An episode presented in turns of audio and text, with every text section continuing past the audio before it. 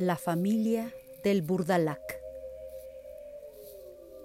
Es probable que estén acostumbrados a escuchar historias de terror. Hubo una época en la que a mí también me encantaba escucharlas, pero siempre pensé que les faltaba una cualidad esencial, ser auténticas. Yo conozco una historia extraña, terrible y verdadera, y desgraciadamente no fui su mudo testigo, sino su triste protagonista. Ocurrió en el año 1759. Por ese entonces yo estaba enamorado de una mujer y no era correspondido.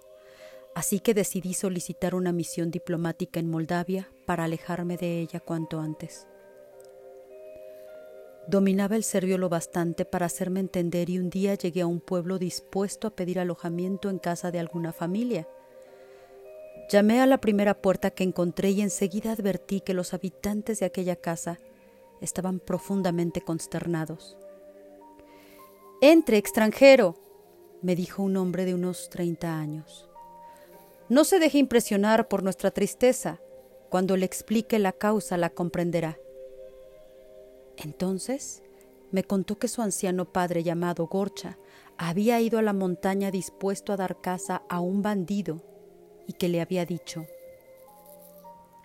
si transcurridos diez días regresara a casa, no me dejen entrar.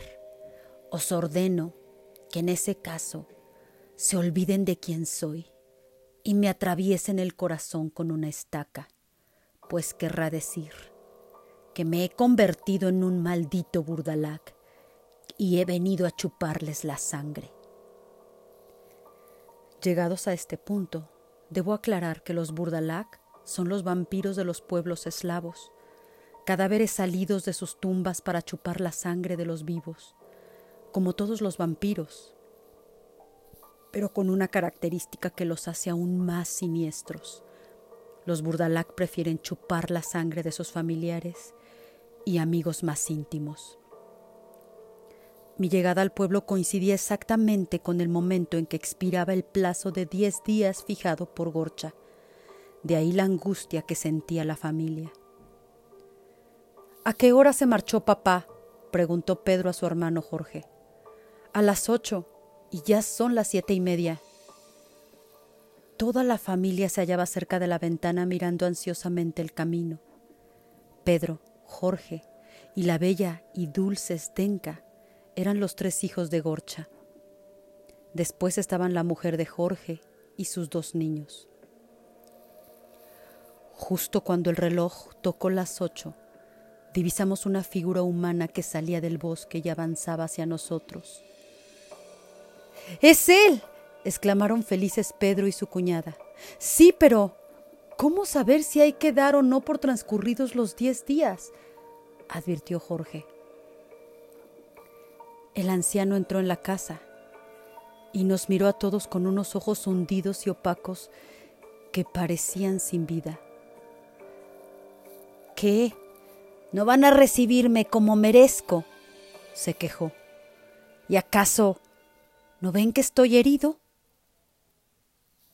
Efectivamente, el anciano tenía una herida en el costado izquierdo del pecho. La mujer de Jorge le puso unas vendas y también le trajo comida.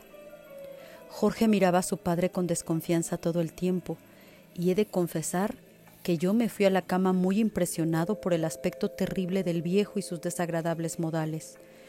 En mitad de la noche me desperté de repente convencido de que alguien me observaba. Y entonces, a través de la ventana, vi a Gorcha con la cara pegada al cristal. Luego se alejó hacia la ventana de la habitación de al lado y oí que llamaba al menor de sus nietos. Abuelito, si salgo me explicarás cómo luchaste contra el bandido. Claro que sí, querido, pero trata de no hacer ruido al abrir la ventana, porque no queremos que tu padre se despierte y se enfade. Aquel diálogo me puso los pelos de punta, pero estaba extrañamente paralizado y era incapaz de gritar. Al menos logré golpear la pared que daba la habitación de al lado con todas mis fuerzas. Cuando al fin recuperé la voz y comencé a dar gritos, ya todos en la casa se habían despertado. Demasiado tarde. Yo había visto pasar por delante de mi ventana al anciano con el niño en brazos. Jorge salió corriendo en dirección al bosque y al cabo de unas horas regresó con el pequeño. Lo había encontrado desmayado en el camino, pero al parecer no había sufrido ningún daño. Nos dijo que había estado jugando con su abuelo y que no recordaba por qué se había desmayado. En cuanto a Gorcha, por más que lo buscamos, no pudimos dar con él. Había desaparecido. Al cabo de unos días, tuve que continuar el viaje hacia mi lugar de destino, la ciudad de Hassi. Me marché muy preocupado por la salud del niño, que después de aquel episodio nocturno con su abuelo amaneció enfermo. También me entristeció despedirme de Stenka, ya que sentía un afecto cada vez más profundo por esa dulce muchacha de belleza eslava. Al cabo de seis meses emprendí el camino de regreso a mi patria, pero antes de marcharme del país quise volver a visitar a Zdenka y su familia. Al llegar al pueblo, topé primero con el convento y observé que estaba repleto de peregrinos. ¿Acaso no queda alojamiento en el pueblo? pregunté a un monje. Todo lo contrario, me dijo. Gracias al maldito Gorcha, está lleno de casas vacías. ¿Todavía vive? Oh, no. Él está enterrado con una estaca en el corazón, pero chupó la sangre del hijo de Jorge, y éste, a su vez, la de su madre, hasta que toda la familia y prácticamente todo el pueblo quedó infectado de vampirismo. Es una plaga contagiosa. ¿También es Denka? Pregunté con un nudo en el corazón. No, ella no. La pobre muchacha a causa del dolor se volvió loca, pero creo que logró huir. Dejé al monje con la palabra en la boca y me dirigí corriendo a la casa de Jorge, esperando encontrar alguna pista de Zdenka. Hallé el pueblo vacío y silencioso, sin una luz en las ventanas, al llegar a la casa que buscaba encontré la puerta abierta, pero todas las habitaciones deshabitadas. Únicamente en la desdenca había señales de vida, algún vestido, algunas joyas, las sábanas revueltas.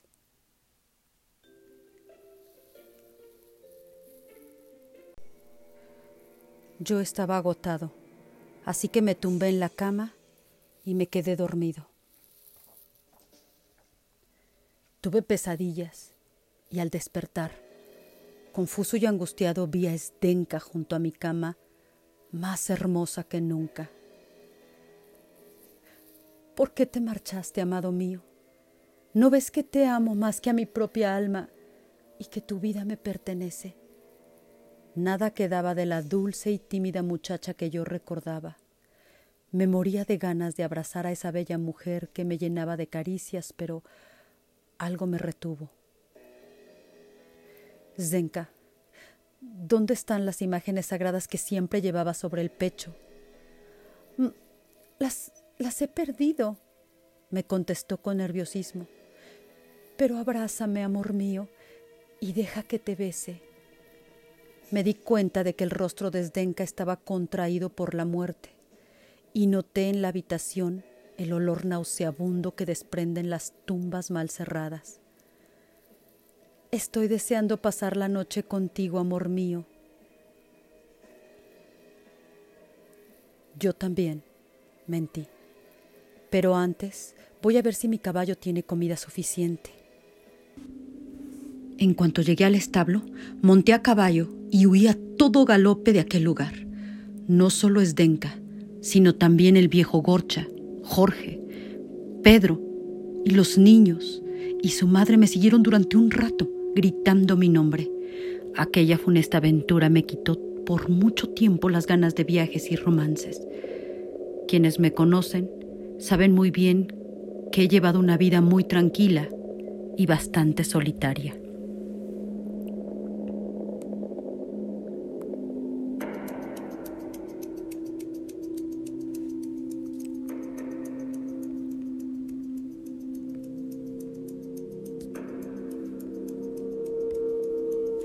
Los Gurdalak o Burdalak son este tipo de vampiros muy de Rusia que consumen la sangre de sus seres queridos convirtiendo en vampiros a toda su familia.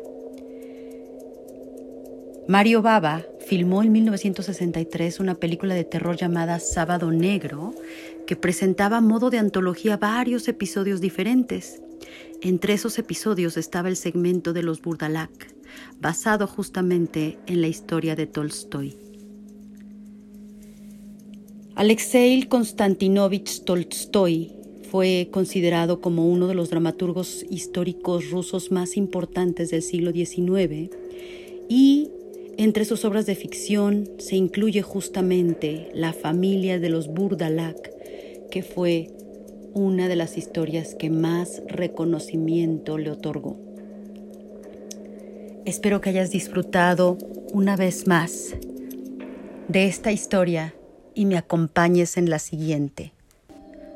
Soy Alma Leirda y espero que me acompañes en la siguiente historia para encontrarnos una vez más con el tema de